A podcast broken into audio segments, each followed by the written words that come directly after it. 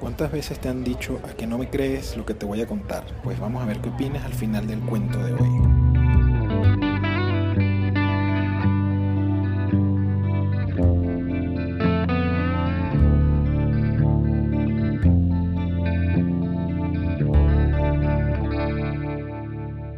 En este capítulo voy a contar dos historias que me tienen a mí como factor común, corriendo mucho por salvar dos vidas, una en cada capítulo. La primera historia se remonta a los tiempos en que yo tenía 10, 11 años, vivía en Trujillo y siempre tuve una relación o he tenido una relación muy cercana y de mucho respeto y de seguir todo lo que significa el escultismo. Esto lo heredé básicamente de mi papá y él quiso que nosotros compartiéramos esa experiencia y en, aquellos días pues eh, yo formaba parte de la tropa de los scouts del estado Trujillo. La sede de los scouts en Trujillo era realmente muy grande, había, tenía mucha fuerza y mucha fortaleza el movimiento scout, al menos en aquellos días en Trujillo. Y, por supuesto, yo participaba en las actividades regulares de los scouts, me encantaban los, los desfiles de ir con mi uniforme, eh, nosotros conformamos una patrulla que se llamaba la patrulla Cobra. Luego de eso yo logré hacer el eh, subjefe de patrulla. Hay algunas otras historias que voy a contar a partir de ese hecho de haber pertenecido al movimiento Scout. Pero en este caso eh, el cuento trata de un sábado como cualquier otro sábado que estábamos nosotros realizando nuestras actividades. Obviamente estaban los lobatos, que son los niños más pequeños, estábamos nosotros, la tropa de los scouts, y estaban los mayores, los niveles más avanzados, todos realizando sus actividades ahí en la sede. Eh, la sede era básicamente una casa, una estructura que estaba conformada por un patio central, una, una especie de jardín, que estaba rodeada por un pasillo y en ese pasillo estaban las oficinas, en esos pasillos, en esas cuatro paredes que rodeaban ese jardín central estaban las oficinas y se tenía acceso a un patio que estaba en la parte posterior donde nosotros realizábamos nuestras actividades. Pues ese sábado estábamos, por supuesto, realizando nuestras actividades normales y de repente alguien nos avisó que debajo de la puerta del baño de la sede estaba saliendo sangre. Obviamente eso causó mucho revuelo, el scouter salió corriendo a ver qué era y todos nos fuimos por supuesto detrás de él y efectivamente cuando llegamos a la puerta del baño que estaba trancada, por debajo de la puerta estaba saliendo pero mucha sangre, un charco, un río de sangre que atravesaba todo el pasillo que rodeaba el jardín central y llegaba inclusive al, al jardín. Esto yo debo confesar que no soy muy amante y muy, muy impresionable por el tema de la sangre.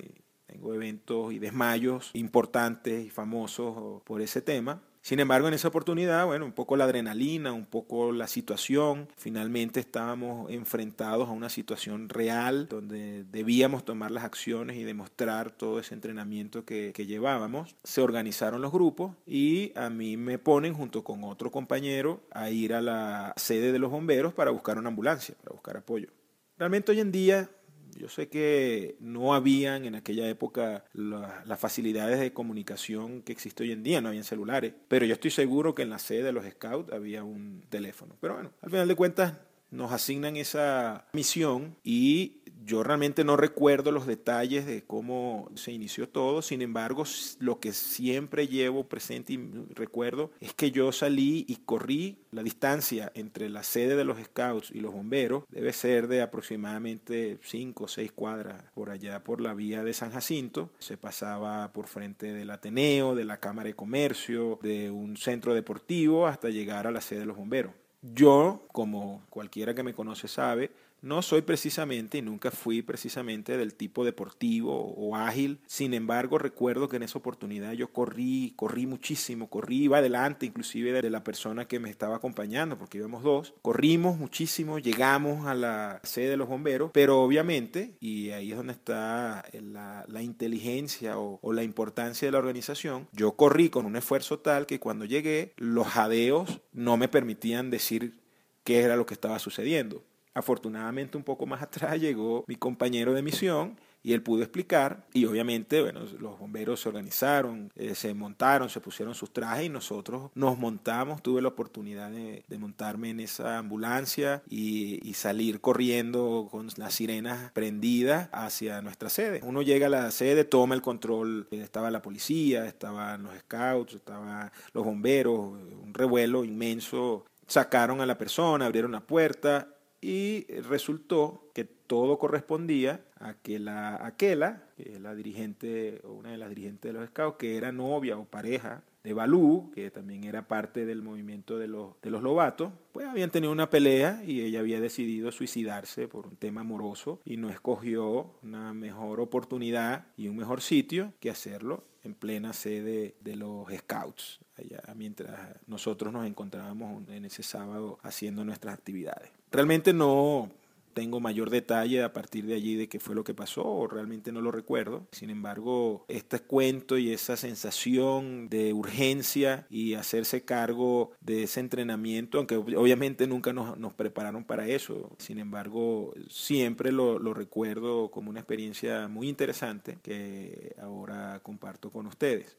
Y precisamente en ese tema de correr, como dije al comienzo, de correr por salvar una vida, el otro cuento sucedió unos años después, vivía ya en, en Barinas, tenía alrededor de 16, 17 años y estaba terminando, yo estudié en la Escuela Técnica Industrial y como parte de la, del proceso tenía que hacer unas pasantías industriales. Yo había conseguido unas pasantías en una empresa de, de mantenimiento de aires acondicionados. En esa época nosotros vivíamos en, en las instalaciones de la, la, Universidad Ezequiel Zamora, de la UNEYES allá en Barinas, en una especie de urbanización con algunas casas, eran no sé, 12, 15 casas, pequeñas casas. Y esta historia es de, bueno, yo era parte del equipo de mantenimiento de los aires acondicionados de las instalaciones de la universidad y un día llamaron que había un aire acondicionado de una de las casas por donde yo vivía que estaba presentando fallas y había que ir a, a repararlo. La casa de donde habían hecho el llamado era una casa vecina de donde yo vivía y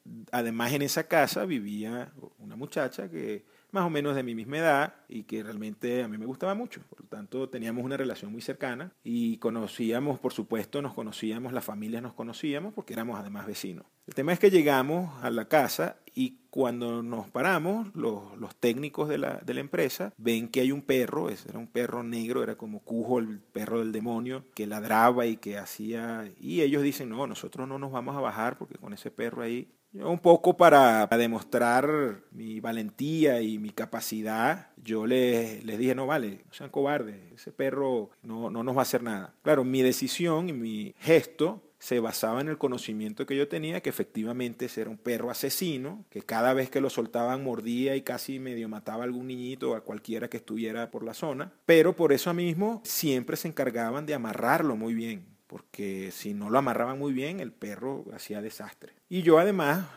por mi forma de ser, no solamente me mostré muy valiente y les dije que el perro realmente no era un problema, sino que decido pasar muy cerca del perro, casi al límite de la distancia de la cadena que lo mantenía amarrado, precisamente como una muestra de valentía pues, y de demostrarle a ellos que, bueno, que eran unos cobardes y yo no. Bueno, pues en esa época yo era muy gordo, pero realmente gordo. Y en el momento en que voy pasando por un lado del perro, en esa, en esa cercanía donde el perro ladraba y casi que me, me caía la, la saliva que expulsaba, resulta que se suelta la cadena.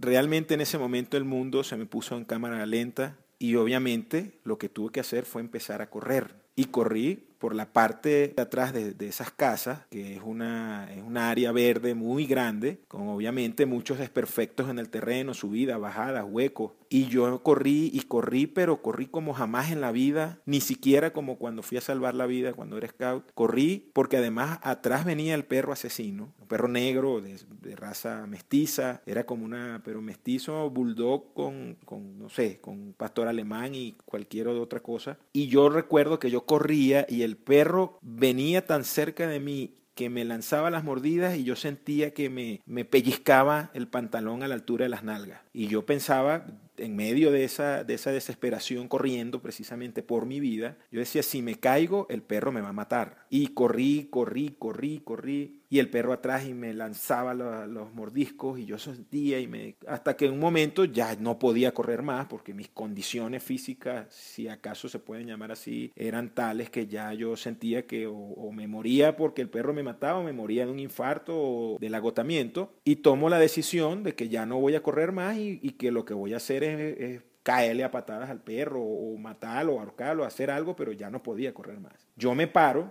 y me volteo y me cuadro para recibir lo que traía el perro y ver cómo iba a resolver. Y resulta que el perro se paró en seco también, me miró, se volteó y se regresó a la casa. Así como que sí, bueno, ya estaba, estaba bien.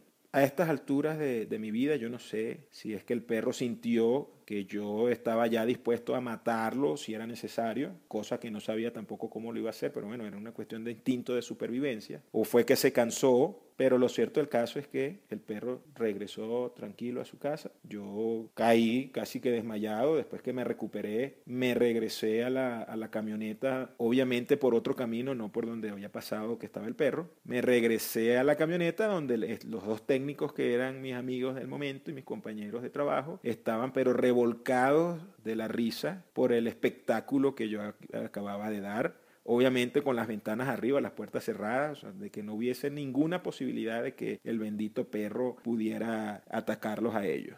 Para mí eso fue una experiencia realmente triste, que además que ese fue un cuento que se regó no solamente en la empresa, sino en la universidad, en la técnica, en absolutamente todas partes. Bueno, al final me queda como experiencia de que uno no se puede confiar de las circunstancias y que siempre se deben tomar en cuenta los riesgos y no tratar de exagerar las actitudes que uno considera que lo apoyan en ciertos momentos de la vida. Así, pues, entre otras cosas, ahora conocen de los dos eventos principales donde efectivamente yo pude correr para salvar una vida. En el primer caso, una vida ajena, pero en el segundo caso, la vida mía y posiblemente una tercera vida, que era la vida del perro. Gracias por escuchar y estaré presentando en el próximo capítulo una nueva historia de mi vida.